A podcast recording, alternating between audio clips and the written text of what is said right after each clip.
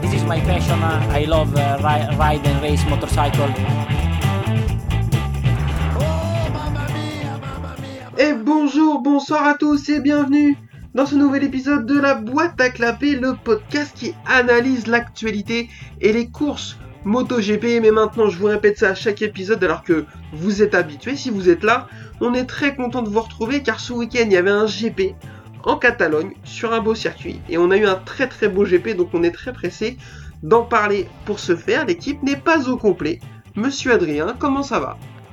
Bah, bonsoir à tous, euh, ça va Content de vous retrouver après euh, notre épisode euh, non fait du Mugello.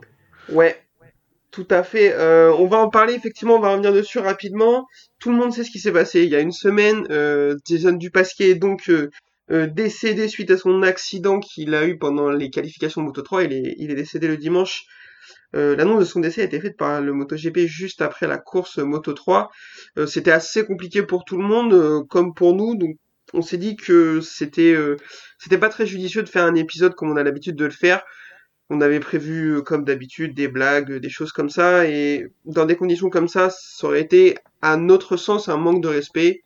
Donc Ouais. on a préféré pas le faire. Voilà. Euh, Il y a plein de gens qui ont fait ça très très bien, qui ont eu des mots bien meilleurs qu'on en aurait eu. Je pense à Yann et Thomas dans le live sur YouTube qu'ils ont fait le lundi, et à l'épisode de Seki en Paul qui est sorti jeudi, qui était consacré au- à la course du Mugello. N'hésitez pas à aller les écouter si vous l'avez pas encore fait.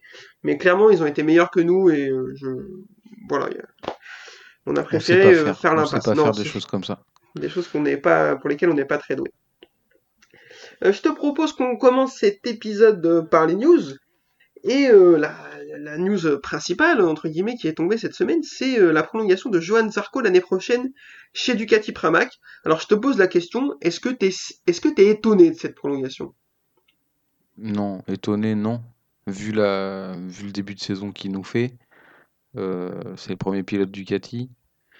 Il, est, il est présent, il s'est bien adapté à la moto. Enfin, c'est lui qui se sort du lot. Donc, non, c'est c'est logique, c'est logique qu'il soit prolongé.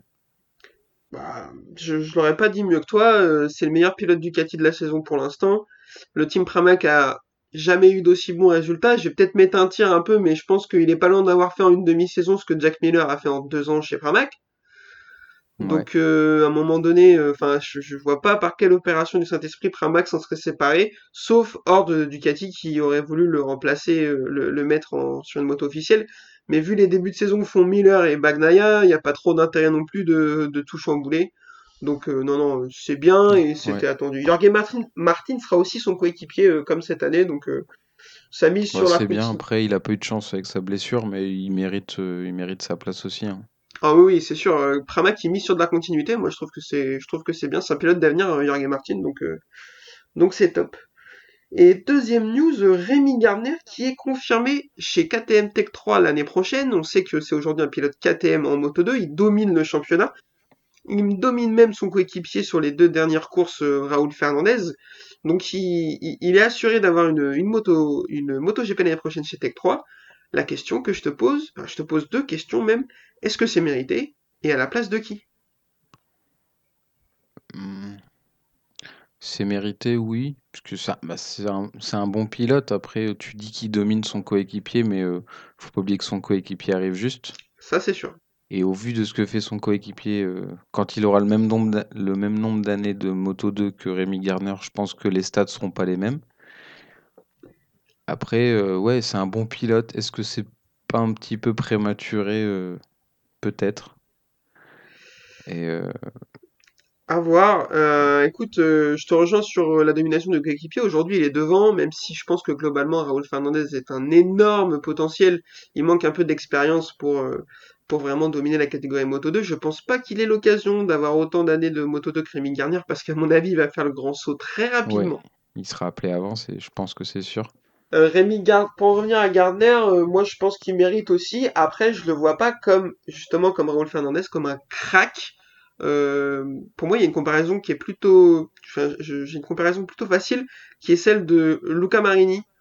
Je le vois comme un mec vraiment fort, qui mérite sa chance parce que il a, a joué le titre ou il gagne le titre sur la catégorie Moto 2, donc forcément il faut qu'il tente sa chance en MotoGP, c'est mérité. Mais je le vois pas comme un énorme potentiel, quoi. Je pense que c'est un mec qui a un très bon a, niveau de pas, travail. il a pas le petit plus que à un Pedro Acosta arrivant juste en Moto 3 ou Ouais, voilà, il a pas l'air de l'avoir. Mais après, ça veut pas dire qu'il fera pas une belle carrière, mais ça a l'air d'être, euh, je, je- je le vois un peu juste pour être, euh, pour jouer le titre sur la, la longueur. Après, ouais, c'est aussi comme ça que je voyais Miguel Oliveira. Donc, euh, ouais.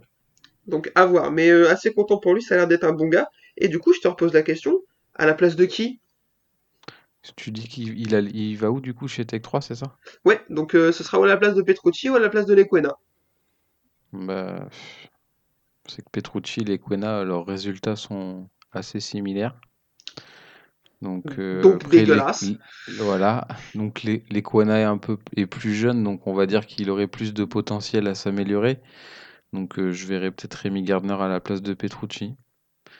Même si Petrucci c'est un pilote d'expérience et qui peut rapporter des points dans des conditions un peu compliquées ou Ouais, Euh, je suis assez d'accord avec toi. S'il fallait n'en- ne s'en séparer que d'un, je pense que ce serait plutôt Petrucci. Parce que, euh, oui, euh, c'est un pilote d'expérience qui rapporte des points. Comme tu dis, quand il pleut, tu sais que le mec, il va tirer le maximum qu'il peut de la moto. Euh, mais Lecona, il est assez jeune. Il arrive à montrer des petites choses. Aujourd'hui, il était top 10 avant de, avant de chuter. Ouais. Euh, il, arrive à montrer des petites bribes de, de, de, de choses intéressantes.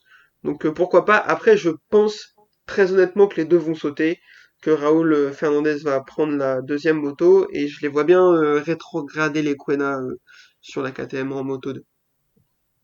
Ah ouais, tu penses qu'ils ils vont le remettre en Moto 2? Bon, euh, je pense que c'est une possibilité parce que comme tu le dis, les jeunes, euh, il a tenté, c'était un peu juste, pourquoi pas essayer de le faire redescendre pour lui faire faire 2-3 ans en moto 2, voir comment il s'en sort et ensuite euh, le, le repropulser en moto GP s'il y a les résultats. Alors que Petrucci, euh, c'est un 90, il va avoir 31 ans. Bon, euh, là, je, je, je pense pas qu'il retrouve un guidon, quoi. Ouais, ouais, c'est trop. Puis même, on voit que KTM euh, le suit pas plus que ça, quoi. Non. Parce que là, ils ont les nouveaux châssis. Tu... J'ai lu l'autre jour que lui était même pas sûr de la... d'en profiter du nouveau châssis. Hmm. C'est un peu. Après, je la... la gouvernance de KTM, je les trouve un peu chelou, moi. Mais bon, après, euh, c'est mon avis perso. Ouais, ils sont un peu, ils sont un peu bizarres. Ils, ils clament sur le- tous les, sur tous les toits qu'ils ont quatre motos officielles et pas deux motos spec A, spec B. Et au final, il y a des nouveaux châssis qui arrivent et ils annoncent que tout le monde les aura pas. C'est un peu étrange comme, euh, ou comme manière de manager ou comme manière de communiquer. Mais il y a quelque chose qui est un peu, Ouais, leur communication est d'ailleurs très étrange. Hein. euh, Enfin, sur les réseaux sociaux, des fois, ils communiquent que sur Binder, on parle pas d'Olivera. Enfin, c'est un peu, ils sont un peu chelous, quoi. Ouais. Euh, pour les news, écoute, on est pas mal, donc je te propose qu'on enchaîne tout de suite avec la course Moto 3. C'est parti.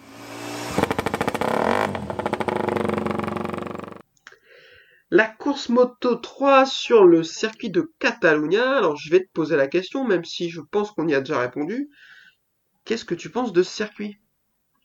J'aime beaucoup.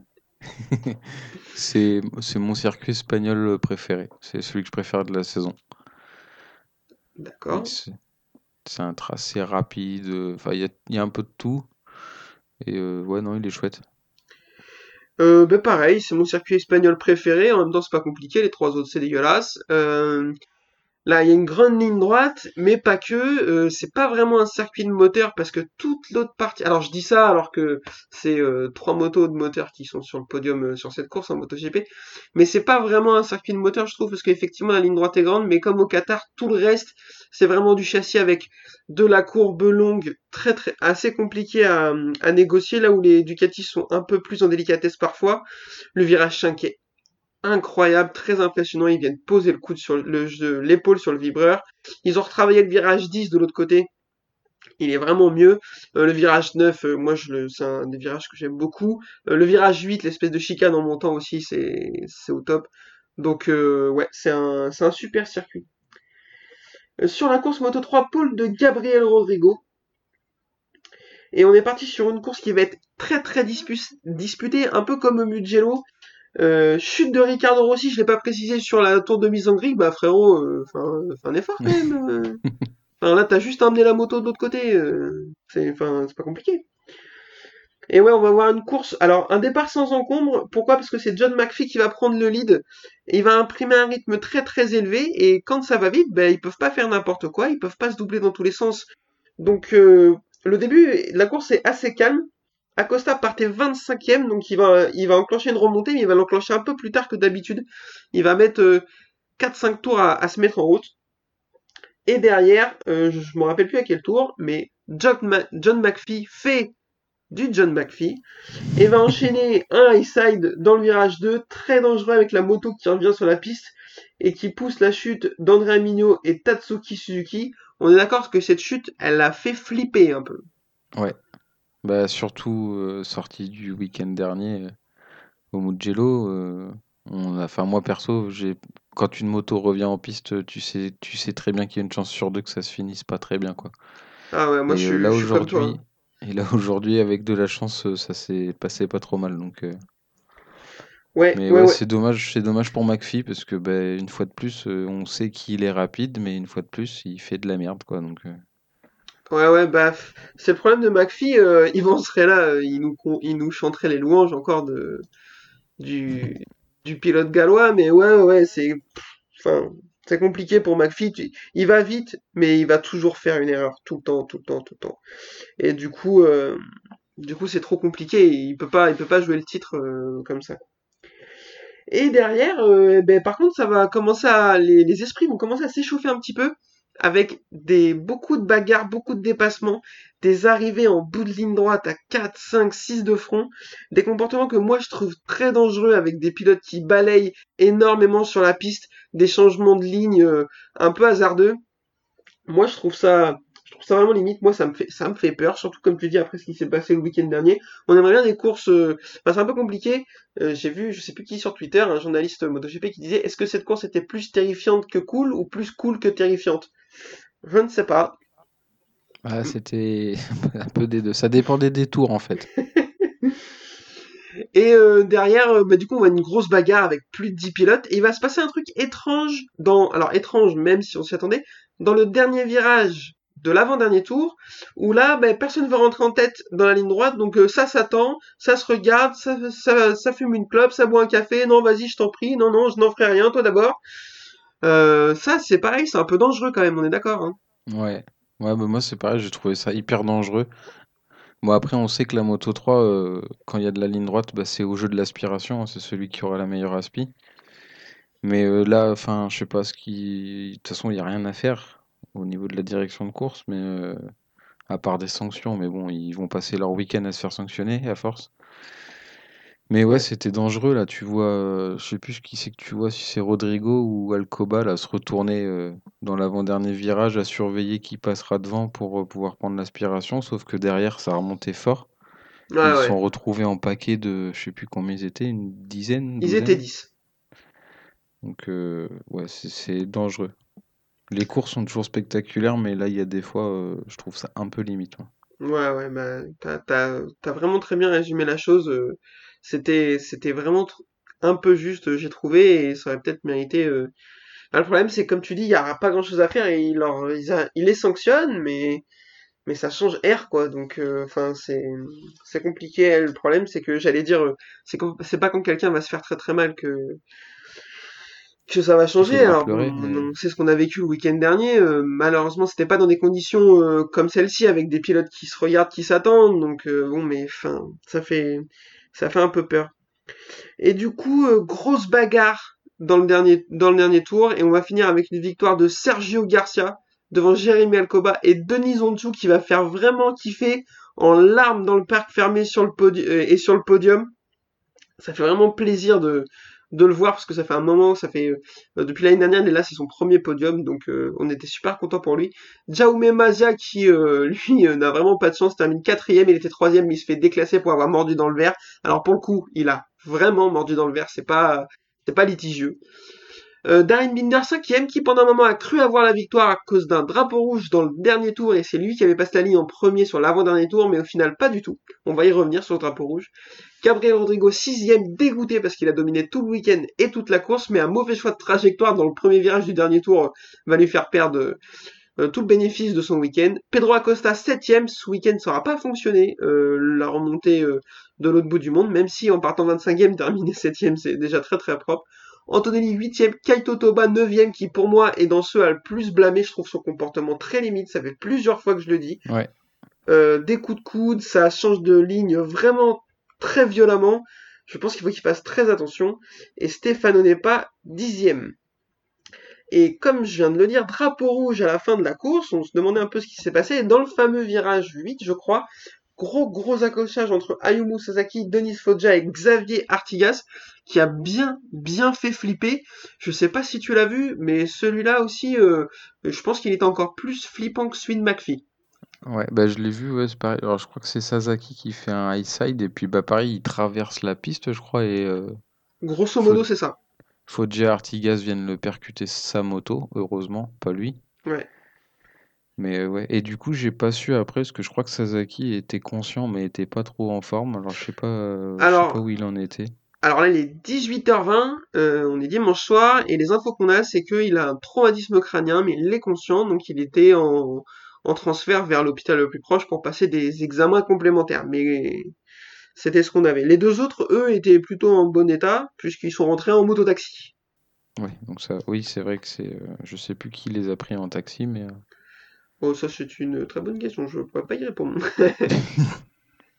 Euh, et pour finir sur la catégorie moto 3, Lorenzo Felon termine 16ème. Vous pourriez vous dire que c'est un bon résultat, mais ils finissent qu'à 18. Voilà.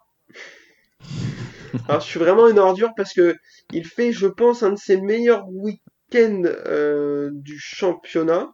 ouais, bah, de toute façon, il pouvait pas faire pire. Pff, oh. Mais, euh, Mais, euh, non, mais c'est bien, il se révèle un petit peu. Et voilà, tout à fait, il se montre. Euh, il n'est pas passé loin d'a- d'agripper la Q2 directement samedi. Euh, là, euh, alors au Mugello, il fait une belle course aussi. Il était euh, à se battre sur, avec les premiers du, du deuxième groupe. Donc là, ça commence à venir petit à petit. Donc c'est bien. Euh, on fait des blagues, on n'est pas très sympa, mais on n'a rien d'autre, envie d'autre que que de le voir, euh, que de le voir en- se montrer, réussir des beaux résultats. Donc euh, non, non, non, il faut continuer ainsi. Yvon Srella nous dirait oui, vous êtes dur, il est jeune, et il aurait pas tort. Mais il y en a d'autres qui sont aussi jeunes que lui.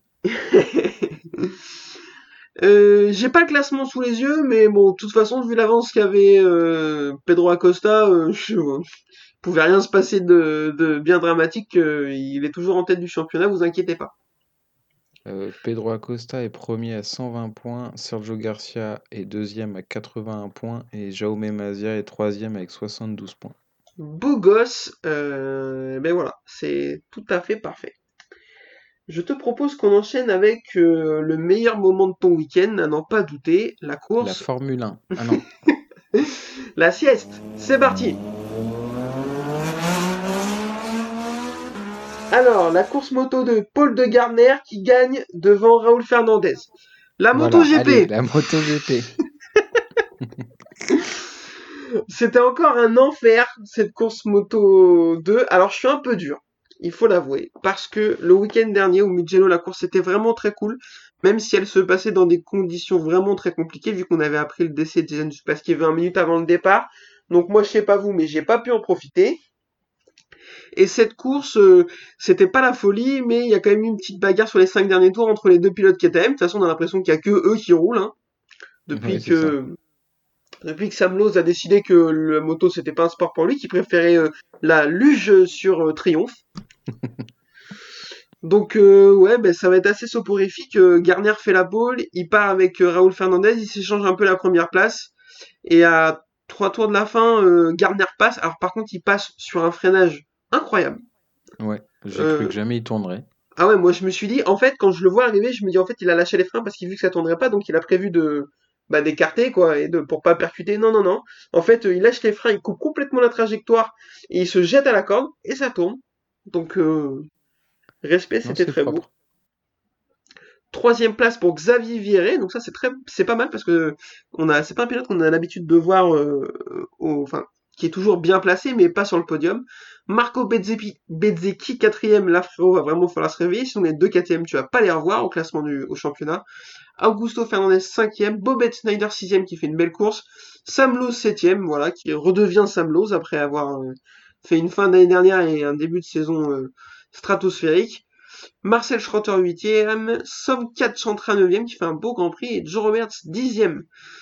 Euh, voilà, en gros, c'est, enfin, comme je l'ai déjà dit, euh, pff, il s'est pas passé grand chose. euh, C'était vraiment euh, On a eu un accrochage entre Fabio Di Giannantonio et Hector Hector Garzo. Garzo. ouais, tout à fait. C'était un peu chelou. Je, Bah, c'est la faute de Di Giannantonio. Parce que de ce que j'ai vu, en fait, il freine au bout de la ligne droite des stands. Là, il freine au bout. Et en fait, Di Giannantonio lui recoupe devant. Alors que Garzo est déjà bloc euh, sur les freins. Et du coup, bah, il peut rien faire d'autre que le harponner. Et du coup, bah, ils s'en vont euh, tous les deux dans le bac. Mais personne s'est fait malheureusement. Ouais, ouais, il avait l'air. euh, je- pense que ton analyse est la bonne. Effectivement, euh, Hector Garzo pouvait rien faire d'autre. Il était déjà, euh, déjà à fond en train de freiner. Euh, c'est pour le coup, Di Di Giannantonio est bien en tort, effectivement. C'est Euh, deuxième grosse chute du week-end en plus. Donc c'est un peu Ouais, dommage. Parce qu'il qu'il a revenait, il pas trop mal euh, en forme. ouais, il a pris un énorme high side euh, samedi ou vendredi, je sais plus. Donc euh, ouais, c'est dommage. Euh, pour finir avec la moto 2, j'en mets une, à une petite à Ayogura qui chute alors qu'il était 7 ou 8ème. On a passé l'année dernière à le terminer parce que euh, il faisait tout ce qu'il pouvait pour pas gagner le titre Moto 3. On s'est dit il va monter en Moto 2, ça va être dramatique. Et ben euh, il fait une saison qui est loin d'être moche, souvent dans le top 10, essayer de gratter des top 5. Donc euh, voilà, euh, un pilote japonais, donc j'ai on, va suivre ça de près, on espère qu'il va réussir à, à concrétiser. Hein, parce que nous, on taille, on taille, mais quand on nous fait fermer notre bouche, on le dit aussi. C'est pas important. toujours. Non, pas toujours, sauf quand c'est un espargaro. En parlant d'espargaro, je te propose qu'on passe à la vraie course, à ce Attends, pourquoi tu on veux qu'on attend. fasse un petit point classement en Moto 2? Ah, vas-y, bien joué, je l'ai pas. Vas-y, vas-y. on a Rémi Gardner en première position avec 139 points, Raoul Fernandez avec 128 points, Marco Benzecchi avec 101 points. Donc euh, faut pas qu'il, comme tu disais, faut pas qu'il les laisse partir de trop. Ouais, Sam Loves quatrième avec 75 points et comme on vient d'en parler, Ayogura est neuvième avec 39 points. Ouais, mais je trouve que c'est plutôt honnête. Pour un... Parce que surtout que là, avec la chute, euh, c'est un peu dommage. Il, il perd, euh, il perd 7-8 points encore. Donc, euh, non, c'est son début de saison, il est plutôt, plutôt pas mal. Si on exclut le stratosphérique Raúl Fernandez, je pense que c'est le meilleur rookie. Si t'as tout le classement sous les yeux, il est devant Arbolino et Arenas. Arbolino est 13e et tu m'as dit qui? Arenas qui doit être très loin. Arenas est 21e avec 10, avec 10 points. Voilà, donc euh, sorti de, de, de Raúl Fernandez, euh, il fait, euh, c'est un des meilleurs rookies, donc, euh, donc vraiment belle saison de Ayogura.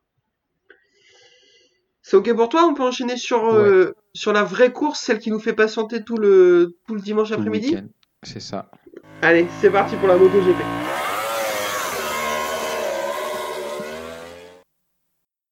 La MotoGP sur ce Grand Prix de Catalogne. Alors, Paul de Quartararo, voilà, c'est la cinquième de suite, la quinzième en carrière, alors que c'est sa troisième saison. Il, sur la partie vraiment qualification, il va finir par se placer comme un des meilleurs de tous les temps. Je le call tout de suite.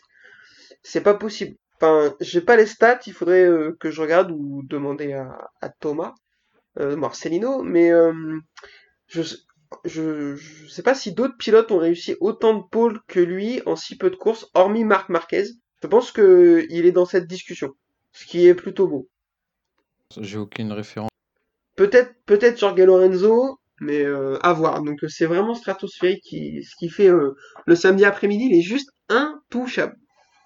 Que, enfin, on le répète assez souvent, mais lui, il roule tout seul. Il a besoin de la roue de personne, quoi. Alors euh, effectivement, lui il prend la route personne. Euh, il fait ses tours, euh, comme tu le dis, tout seul et à chaque fois il fait ça, il part en décalé par rapport aux autres et c'est assez impressionnant. Je te remercie de parler de ça, ça me fait une transition toute trouvée. On va parler du, cas de l'ami Marc Marquez qui, pour euh, la course du Mugello, a fait une petite roublardise à Maverick Vignales. Il s'est dit, on est en Q1, je vais essayer de passer en Q2, je vais accrocher la roue du plus rapide, donc Maverick Vignales. Il l'a, il s'est agrippé à lui, j'ai jamais vu ça. Il ne l'a pas lâché, même quand euh, Vinales prend le shortcut pour retourner au stand, il le suit. Vinales lui faisait des grands gestes en mode vas-y, laisse-moi tranquille et tout, l'autre tête baissée, rien à cirer. Résultat, il passe en Q2 alors que Vinales se fait sortir, donc il avait un sum interstellaire. Et ce week-end, il recommence, il a essayé de nouveau de faire ça en Q1 avec, avec euh, Jack Miller, qui a eu mais un geste hilarant et une réaction de bonhomme. Le En geste en mode dans les... Comment En lui demandant de l'argent. Voilà, exactement. Le geste dans les stands déjà quand il lui dit euh, ça va te coûter cher frérot, c'est à chialer de rire, je suis désolé. Et la réaction derrière de Bonhomme quand on lui pose la question, quand il dit non mais on a tous été dans cette situation, c'est juste le sport. Je trouve ça vraiment, vraiment bien. Et Marquez, lui, quand on lui pose la question, il répond plus ou moins la même chose.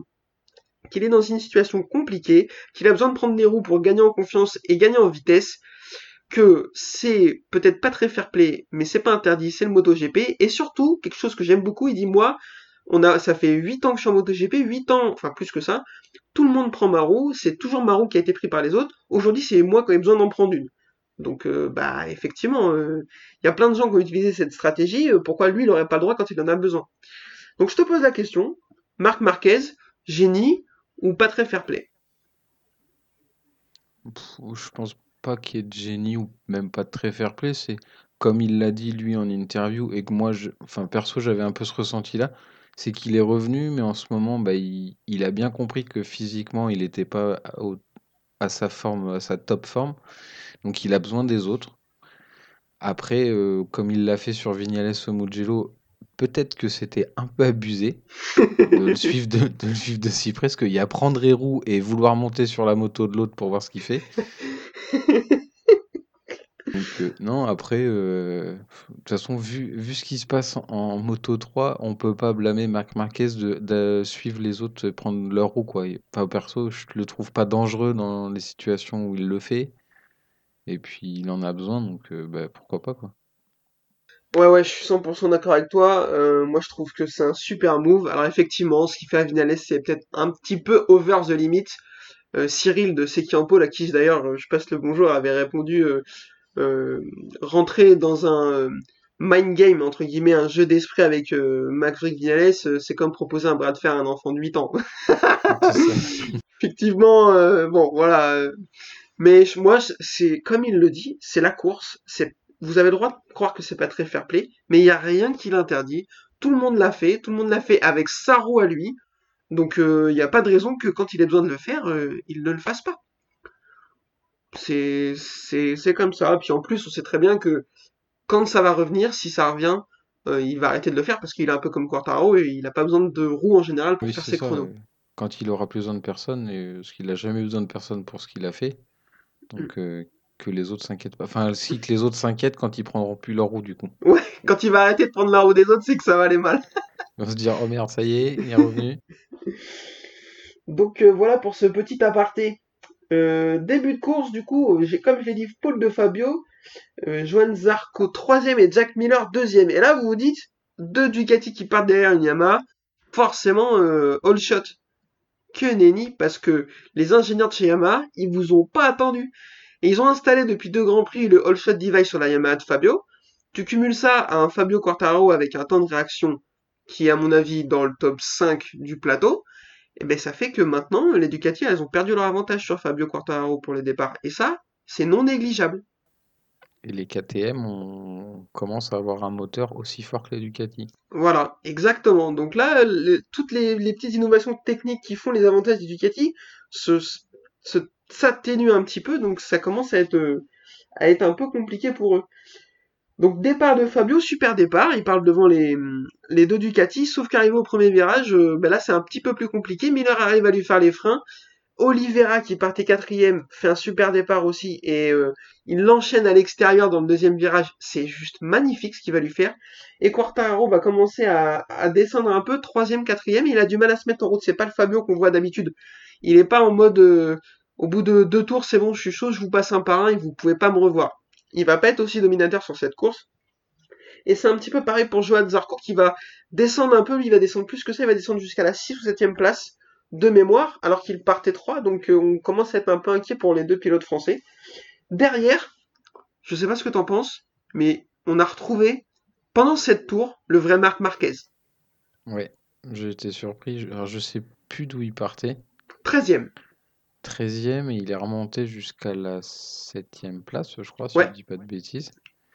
Et euh, ouais, bah, quand je l'ai vu remonter, je me suis dit, bah ça y est, ça va mieux. Il est parti pour aller chercher je sais pas quoi, mais il y est parti. Et euh, ouais, non, il a fait un bon début de course.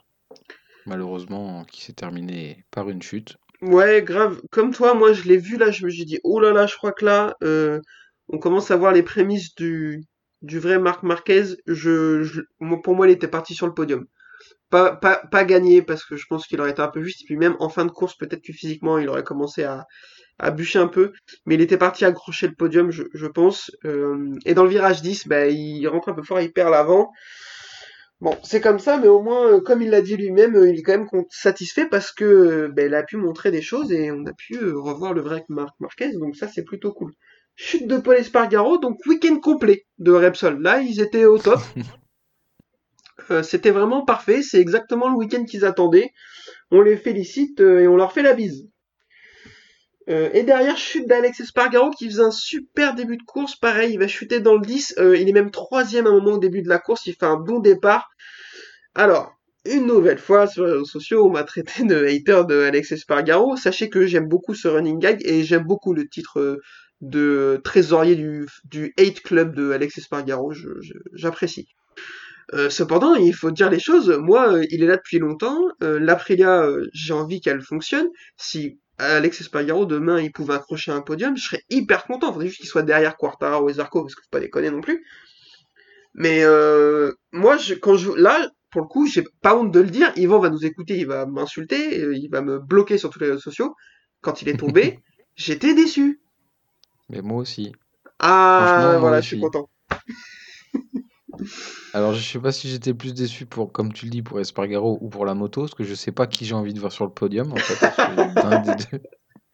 Mais, euh, mais ouais, c'est frustrant parce qu'on se rend bien compte que la moto, il y a eu une, gros, une grosse avancée dessus, qu'elle fonctionne. On a vu que dans les lignes droites, elle, elle tenait les Ducati, elle, fais- elle se faisait pas distancer. C'est une moto qui, qui, a- c'est un peu, qui s'est tournée. Enfin, du coup, euh, c'est dommage, quoi. Ouais, Ils ont eu leur, ils ont eu leur casse-moteur roman. Euh, au Mugello, je me rappelle plus ce qu'ils ont fait. Mais ouais, j'étais un peu déçu du, du coup. ouais, je suis bah, t'as plutôt bien résumé la chose. On, on a envie que, que ça fonctionne pour euh, pour les Aprilia et donc ça passe aussi par des résultats de Alex Espargaro parce que pour les Lorenzo Savadori, euh, c'est trop compliqué. Euh, et derrière, devant, Quartaro commence à se mettre en route. Là, ça commence un peu à venir. Sauf que Miguel Oliveira, lui, il a dit non, non, non, euh, ça va pas du tout. Moi, le nouveau châssis et le nouveau carburant, euh, comme l'a dit Yann, il m'a fait mourir de rire. En plus de l'avoir mis dans le réservoir, il a dû en boire. Il était chaud bouillant, le garçon. Il passe Miller et il arrive à s'échapper. Quartaro se met en route. Il arrive lui aussi à passer Miller et il, arrive à, raccrocher Oliveira. Sauf que derrière, il y a Monsieur Johan Zarco qui met le pneu en température. Et là, poussez-vous, ça va décoller. Il se débarrasse d'Alex Espargaro et de Marc Marquez avant leur chute.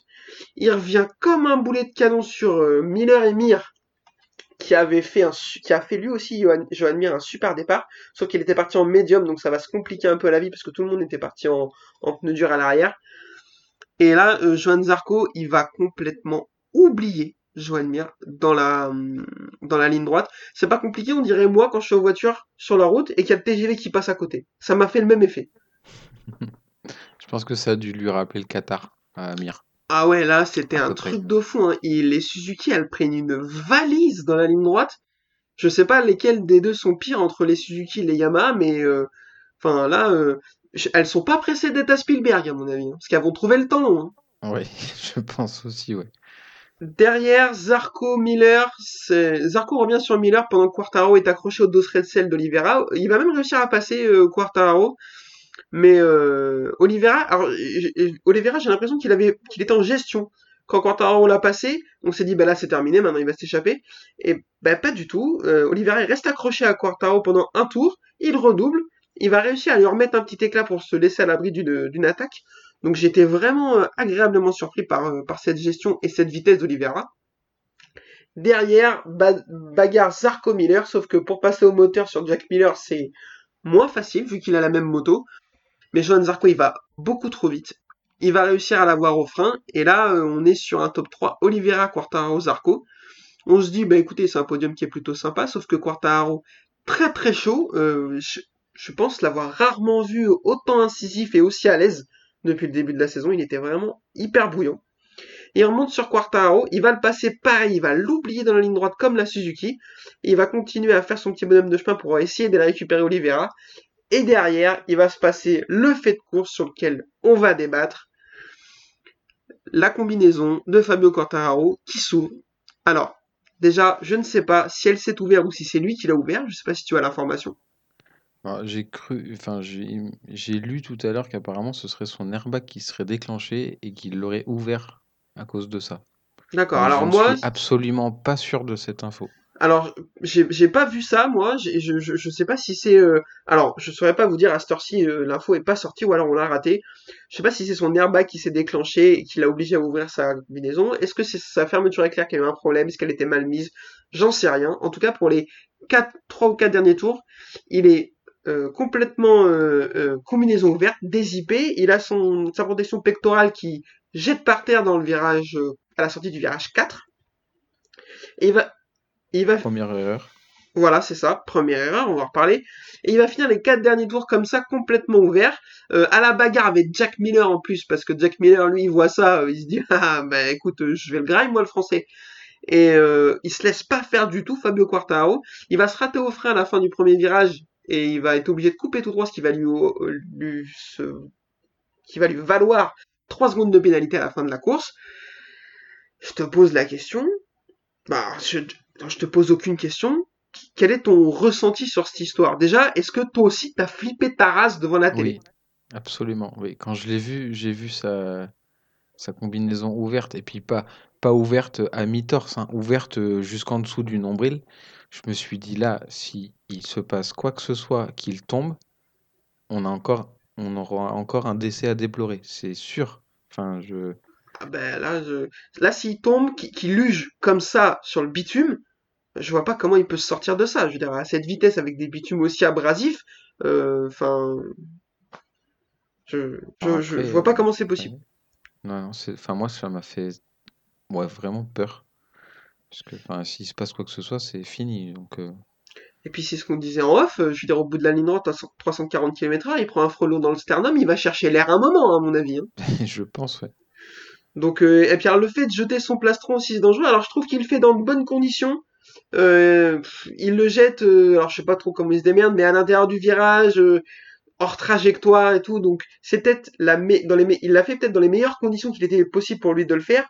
Mais le, fait de le faire, c'est c'est hyper dangereux. Si si Miller il prend ça dans la roue avant ou un autre pilote derrière, c'est là c'est dramatique, c'est catastrophique. Donc donc je sais pas. Euh, là, à l'heure actuelle, euh, il y a des discussions parce que je pense que il y a des petits malins euh, nommés Paolo Schiabatti, Didi Daligna, David Etardozzi qui sont allés toquer à la porte de la Dorna en mode oui, c'est quand même pas très normal. Donc très honnêtement, mon call, moi, je, pense qu'il va se faire déclasser de la course parce que je vais te poser la question, mais pour moi, il aurait dû prendre un drapeau noir. C'est trop dangereux.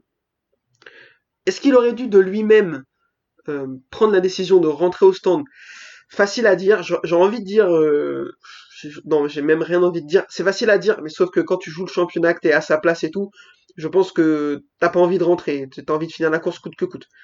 Donc euh, prendre la décision lui-même de s'arrêter, c'est trop compliqué. Par contre, la Dorna aurait, dû prendre la décision pour lui, enfin pas la Dorna, mais la direction de course. Tu connais un drapeau noir pour lui dire frérot, c'est trop dangereux, tu peux pas continuer à rouler comme ça. Il y avait ses parents dans les stands, ils devaient être dans un état horrible. Donc, euh, enfin, c'est vraiment, vraiment très compliqué ce qui s'est passé. Euh, je te pose la question, du coup, pour toi, drapeau noir ou pas? Bah pour moi, moi ça m'a étonné de ne pas avoir de drapeau noir sorti, justement, parce que bah, c'était hyper dangereux pour lui. Après, lui, dans sa tête, je pense que on était à trois tours de la fin. Donc, je pense si ça avait été au troisième tour de la course, euh, je pense qu'il se serait arrêté, parce que tu peux pas faire 20 tours comme ça, c'est pas mmh. possible. Mais là, à trois tours de la, à trois tours de la course, je pense que dans sa tête, il sait qu'il, il sait qu'il est, il est, bah, il était troisième encore, il savait pas qu'il avait sa pénalité. Il est troisième, il reste trois tours, il se dit, euh, je, pense qu'il était bien sur le circuit, il n'y avait pas de raison apparente pour qu'il tombe. Donc il s'est dit, je vais au bout, je vois pas de drapeau, personne me dit rien, Inch'Allah, quoi, j'y vais. Mhm. Après, euh, ouais, je, moi je trouve ça, ouais, c'est un peu choquant. C'est un peu compliqué, ouais. Je, suis- je suis assez d'accord avec toi. On va voir ce qui va être décidé, mais honnêtement, j'ai un peu peur pour lui. Hein. Je, enfin, peur pour lui. Moins que je l'ai eu il y a trois heures. Mais euh, j'ai un peu peur pour son résultat, effectivement. On va bien voir. Euh, et puis il est alors, toujours premier au championnat, il n'y a pas. euh, et même s'il se fait déclasser, il sera toujours premier championnat. Son avance aura quasiment disparu, mais il sera toujours premier.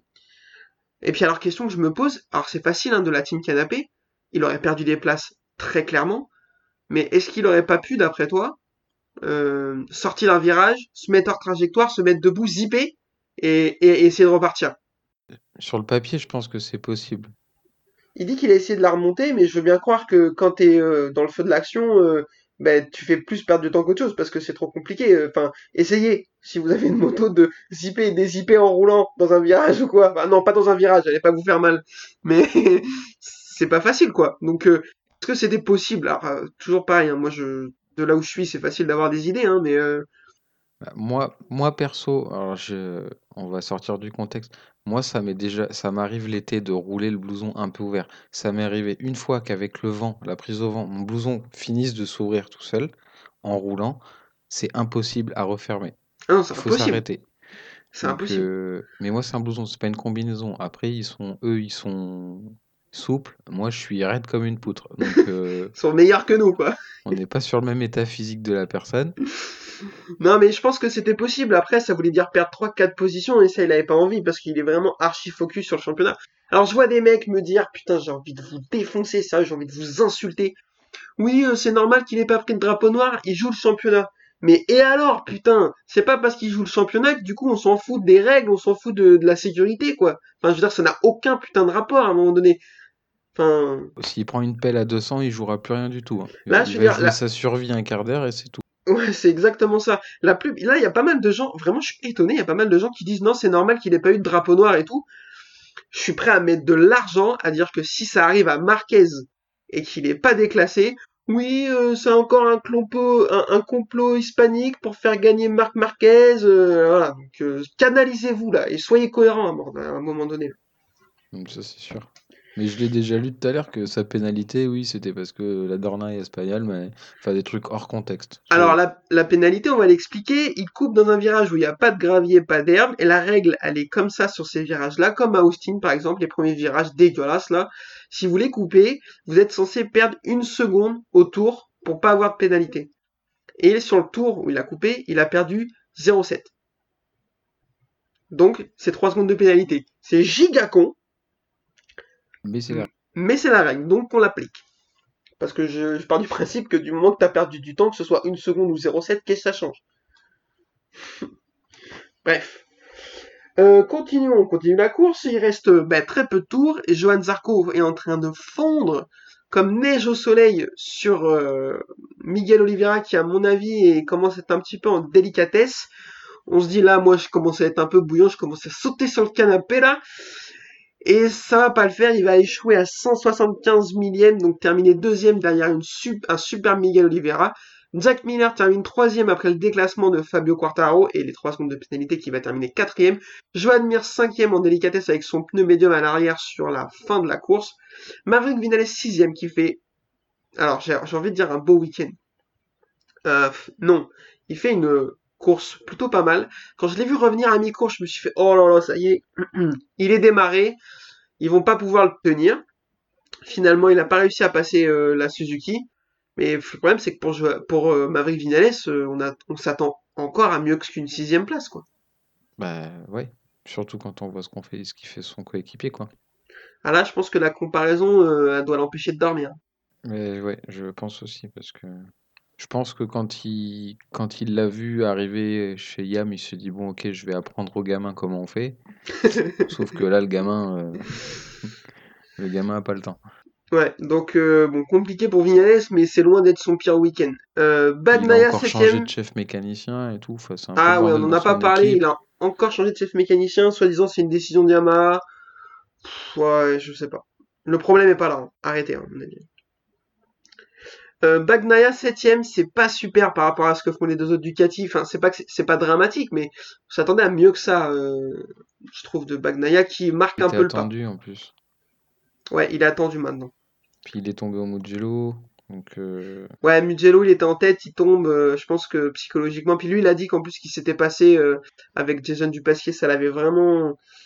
Enfin, ça a touché tout le monde, mais lui a été fait partie de ceux qui ont le plus insisté en disant qu'il aurait pas fallu rouler le dimanche et tout. Donc, je pense qu'il a été peut-être dans, dans, ouais. ouais, dans, dans la partie de ceux qui ont été le plus marqués, donc euh, c'est peut-être euh, un peu compliqué pour lui. Brad Binder huitième, on va parler des KTM, on va essayer de s'y attarder un peu. Franco Morbidelli neuvième, euh, Bastianini dixième, Alex Marquez onzième, Luca Marini douzième, Takaki Nakagami treizième, Jorge Martin, Jorge Martin, putain j'allais dire 89e, mais non c'est son numéro. ça. 14e qui chute lui aussi euh, pendant le tour de mise en grille. Putain, mais qu'est-ce qui vous arrive, sérieux? Lorenzo Savadori 15e. Et alors, je l'ai pas dit, mais on a une chute aussi de Lequena, de Rossi et de Danilo Petrucci. Est-on étonné de toutes ces chutes? Non, parce que c'est ceux qui ont l'habitude de chuter. Tu veux qu'on parle de Rossi ou Non, je ne souhaite pas. Euh, alors si on peut en parler vite fait, euh, c'est dramatique. Euh, là maintenant il faut prendre la décision. Il faut il faut l'acter. Il ne faut pas revenir, Monsieur Valentino Rossi. Merci pour les travaux, merci pour le rêve et à bientôt. Voilà. Moi, je suis à peu près d'accord. non mais sa décision elle doit être prise à Assen. Enfin honnêtement s'il n'est pas encore décidé après le début de saison qu'il est en train de faire, je peux plus rien pour lui. hein. Après, je sais pas, ouais. Ça, me- ça me coûte de le dire, mais, euh, Ah ben moi aussi. mais je crois que j'aurais préféré qu'il arrête l'année dernière en se disant, en restant sur le, la petite fin, en se disant, est-ce qu'il aurait pu faire une dernière bonne saison? Mais sauf que là, la dernière bonne saison, il est en train de la faire et c'est pas la bonne saison du tout. Il, il- Alors qu- qu'il ait continué l'année dernière, qu'il ait pris la décision de continuer, je, je comprends pour euh, deux raisons. La première, c'est une année particulière, donc euh, c'était c'était pas un référentiel euh, assez bon pour se rendre compte de son niveau. Et en plus, il avait montré des petites bribes de choses qui étaient intéressantes. À Catalunya l'année dernière, il tombe aussi en fin de course, mais il est très très fort derrière Fabio et tout. Donc euh, bon, il a eu le Covid, il a loupé des courses et tout, donc qui, veuille faire une autre saison pour euh, voir, pourquoi pas. En plus, j'ai écouté l'excellent, je vous invite à aller écouter l'excellent podcast, épisode numéro 46 de C'est en pôle, où nos amis Cyril, Stéphane et Pierre ont invité Michel Turcot et Thomas Morcellino, et Michel Turcot dit que Rossi, alors je sais plus si c'est Michel Turcot, mais en tout cas donc, pendant l'épisode, il y a quelqu'un qui dit que Rossi, lui, aurait toujours préféré euh, faire l'année de trop que l'année de pas assez, entre guillemets, que ça arrêtait trop tôt. L'avantage, c'est que bah, c'est bon, c'est fait maintenant. on y est, on est en plein dedans. Donc, euh, comme tu dis, ça coûte de le dire, mais à un moment, à un moment donné, il faut être objectif. hein. Là, il y est plus, euh, il a plus la vitesse, il a plus, euh, c'est, enfin, c'est trop compliqué. Petronas, ça a pas l'air d'être non plus ce que tu vois Morbidelli, on le voit à peine. Je crois qu'il était 10 aujourd'hui, un truc comme ça. Alors, il finit neuf, on le voit un peu aux essais quand même et tout. C'est, c'est pas facile, mais, mais, mais c'est mieux quand même, largement. Mais effectivement, là, là, ça a l'air d'être un peu compliqué pour Petronas cette année. Eux, ils doivent être dégoûtés. Hein. Bah ouais, à Ils part Darren Binder thermique, qui va pas mal. Ça, c'est clair. Euh, moi, j'ai une question pour toi, avant qu'on parle un peu des KTM. Est-ce que tu penses que Enea Bastianini a le même ophtalmo que Alex Rins? Je sais, oph- ophtalmo, je sais pas. Parce que- Alex Rins, il voit bien. C'est juste qu'il a des problèmes d'équilibre, Alex Rins. Alors, parce qu'apparemment, Bastianini, voit pas la moto de Zarco pour se mettre en grille au Mugello, et Alex Rins, il voit pas les voitures quand euh, il est en train de faire du vélo sur la piste. C'est une voiture qu'il a pris? Ouais, alors, il, est en train- il était sur son portable en train de faire du vélo sur la piste, il a tapé dans une voiture, et il est tombé, il s'est fracturé le radius. Ah bien. Putain, et là, j'ai, j'ai, toute la soirée, je me suis posé la question, mais comment c'est putain de possible, ça, à un moment donné, enfin. Bah, f- déjà, faire du vélo en- avec ton téléphone à la main, c'est une idée con. Prendre une, voi- prendre une voiture, c'est pas de chance. Mais alors, le combo sur un circuit, parce que les pistes sont larges quand même, quoi. Enfin, t'es pas en centre-ville. Ah, ça m'a, pas- ça m'a terminé jeudi soir. Quand en fait, je vois, il s'est fracturé le radius en vélo. Je me dis, ah ben, petit entraînement du jeudi matin, un peu de VTT, ou, euh, ouais, comme tu dis, tu vois, sur la route ou quoi. Et là, je vois sur la piste. Putain, mais attends, mais, Mais comment il a fait, putain de bordel de merde? Il a essayé de taper un wheeling sur un vibreur, enfin, j'en sais rien. Puis là, c'est pas Portimao, euh, Catalunya, c'est plat. Enfin, Bah oui, à peu près, ouais. oh, j'étais éclaté, quoi. C'est pas possible. C'est la blessure la plus con de tous les temps. Parce que celle de Marquez avec la baie vitrée, elle compte pas, ça, c'est du mythos. Taper une, taper une voiture, j'avais pas l'info, mais putain, mais tape... comment tu fais pour taper une voiture sur un circuit? Ah, j'adore, putain, c'est incroyable, c'est c'est collector. Des blessures cons, j'en ai entendu dans d'autres sports, mais là, dans, chez nous en MotoGP, c'est, il est, là, il est top 1. Il aura gagné un truc cette année. hein. Ouais, la palme de la malchance. Putain, il enchaîne 4 chutes en course, et là, et même pas il attend la course pour chuter, s'il te plaît. Même pas le temps de mettre son cuir. Oh là là, quel enfer. Enfin, Et c'est une bah, année de merde pour lui, pour le coup. Ouais, pour le coup, c'est vraiment une année de merde. Je pense que chez Suzuki, ils sont un peu vénères. Parce que le gars, il enchaîne 4 chutes en course. T'essaies de trouver des solutions de- pour le remettre dans le truc, tu vois. Tu dis, bon, ok, euh, est-ce qu'on voit un truc sur la moto? Est-ce qu'on essaye de lui parler, de, de, de, de voir avec lui s'il veut pas un coach mental ou, enfin, t'essaies de trouver des choses parce qu'il allait vite quand même. Bah ouais, c'est ça. Là, t'as juste envie de lui mettre une tarte, quoi, à un moment donné. Enfin, le, le mec se piège tout seul. C'est la meilleure façon de dire que t'as pas envie de rouler dimanche, c'est de te faire mal le jeudi, en fait. C'est- incroyable. Euh, puis là, je pense pouvoir dire qu'actuellement, je ferais mieux que lui, hein, parce qu'au moins, je finirais les courses ou je les commencerais. Enfin, tu vois. euh, Même en vélo, je veux bien la faire en vélo, je la finirai. Euh, et puis Bastianini, voilà, je lui en mets une petite euh, qui, euh, au Mugello, sur le tour, enfin, sur la fin du tour de chauffe, au moment de la mise en grille pour le départ, euh, accélère du dernier, ressort du virage et soude comme un fou. C'est pas ce qui lui arrive. Et il voit pas que Quarta, euh, que Zarco devant lui est en train de faire chauffer les freins. Du coup, il emplafonne la Pramac. Il fait un soleil. Euh, là, par contre, il a dû avoir peur. Et il déclare, s'il te plaît, je vois pas comment j'aurais pu faire pour éviter Zarco. Bah, ouvre les yeux. Ou te mettre à côté. enfin, Ils roulent tous en décalé quand ils le font, et non. Putain, ah non, mais il m'a terminé lui aussi, quoi. Ben, comment j'aurais pu faire? Ben, je sais pas, genre, regarder devant toi, par exemple. Enfin, tu vois, euh, quel enfer. Mais quel enfer. Mais bon, on en rigole, mais il aurait pu se faire mal quand même. Ah, il aurait pu se faire Mais, mal. euh, Il aurait pu abîmer la moto de Zarco. Enfin, Mais il l'a abîmé. Ouais, mais euh, il a Pas réussi de trop, la pas course, quoi. trop, mais ouais. Alors après, autant que je préfère qu'il abîme la moto de Zarco plutôt qu'il se fasse mal. Mais euh, enfin, voilà, c'est grosse bêtise. Après, c'est rookie mistake, hein, mais bon, euh, Oui. Mais c'est la première fois que je le vois. c'est la décla après. Enfin, moi, je- quand je les vois faire, tu te dis putain, au bout d'un moment, il, y en a un, il va, il va faire une connerie, quoi. Mais euh, c'est la décla derrière. Enfin, je veux dire, Zarco, il est pour rien, il chauffe les freins, il, il enclenche le shot device et l'autre, il se fait putain, mais ça n'a aucun sens, quoi.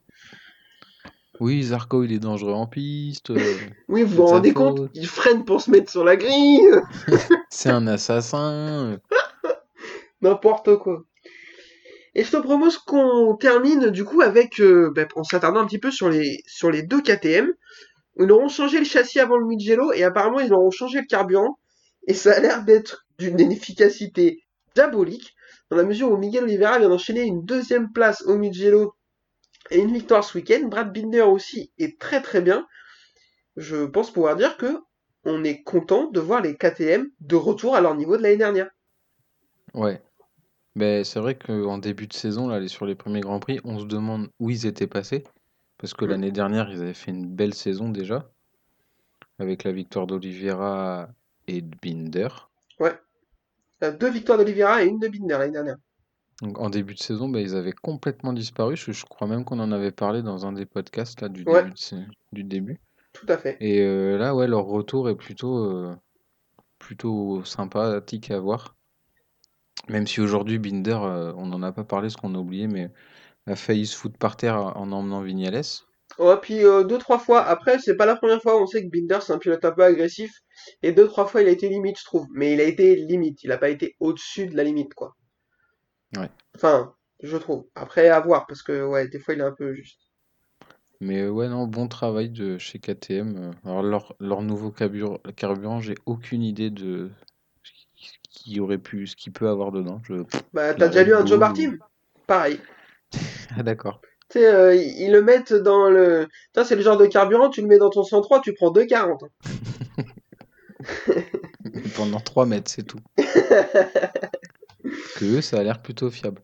Ouais, ouais, ouais. Donc, euh, non, non, ça, c'est plutôt. Enfin, moi, je suis vraiment très content de les revoir à ce niveau-là. Ça me faisait plaisir l'année dernière de les voir enfin bien. Moi, c'est une marque. euh, On a, on a envie de voir toutes les marques. On sait que c'est pas possible de voir toutes les marques euh, au top du top, mais on a envie de voir toutes les marques réussir à jouer des choses, à gratter des, des top 5, voire des podiums, quoi.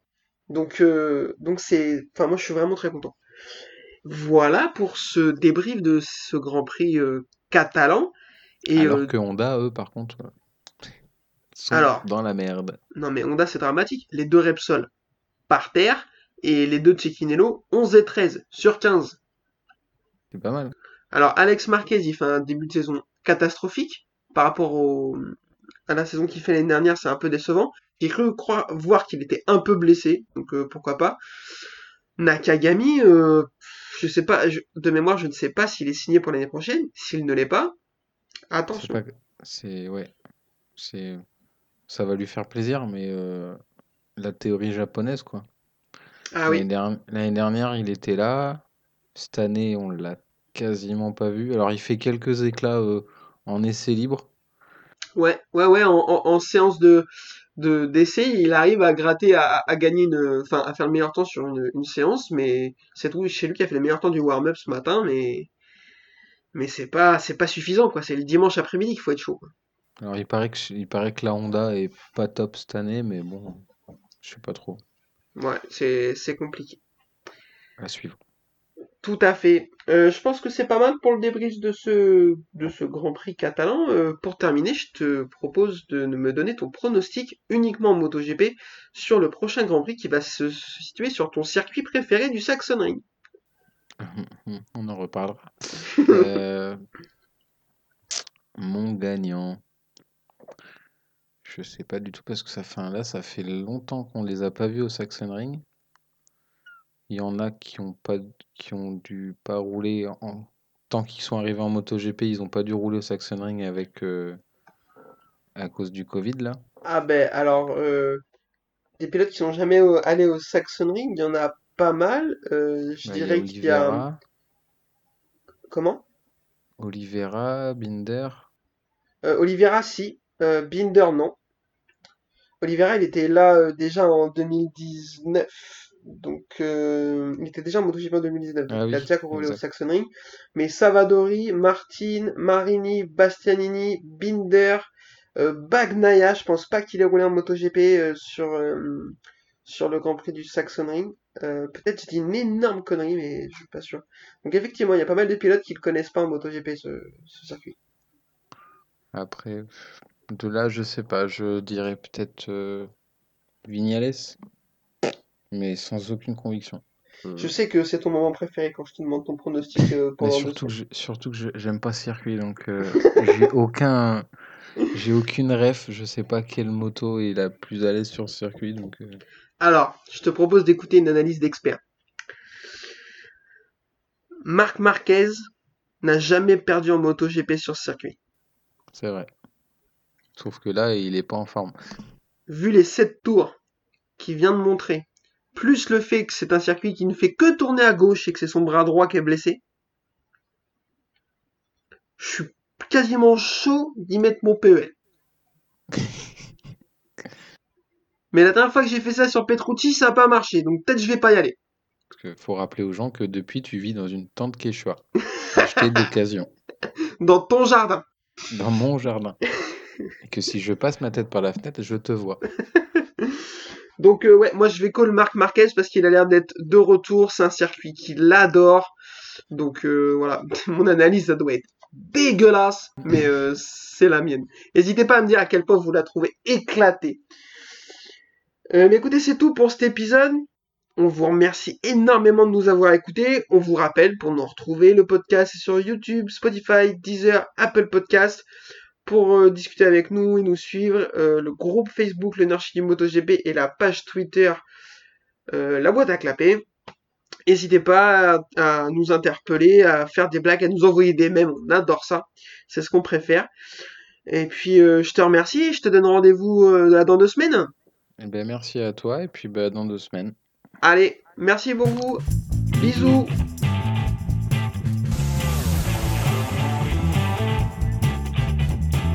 Uh, this is my passion. I love uh, ri- ride and race motorcycle.